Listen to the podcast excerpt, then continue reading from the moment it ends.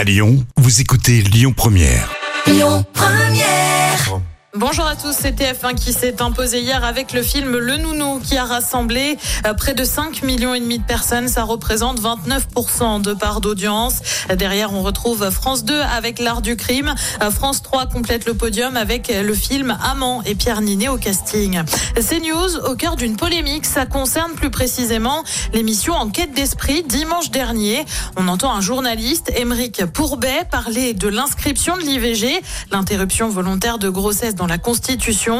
Et dans son propos, il affirme que l'IVG est la première cause de mortalité dans le monde, au-dessus du cancer et du tabac, avec un chiffre 73 millions d'avortements par an dans le monde. Il n'en fallait pas plus pour que plusieurs collectifs citoyens s'insurgent.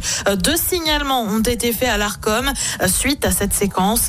CNews, de son côté, a présenté ses excuses dans l'émission de Laurence Ferrari. Nous souhaitons présenter nos excuses. Hier, dans l'émission Enquête d'esprit présentée par Émeric Pourbet, une infographie présentant un comparatif entre les causes de la mortalité générale dans le monde et le nombre d'IVG dans le monde a été diffusée.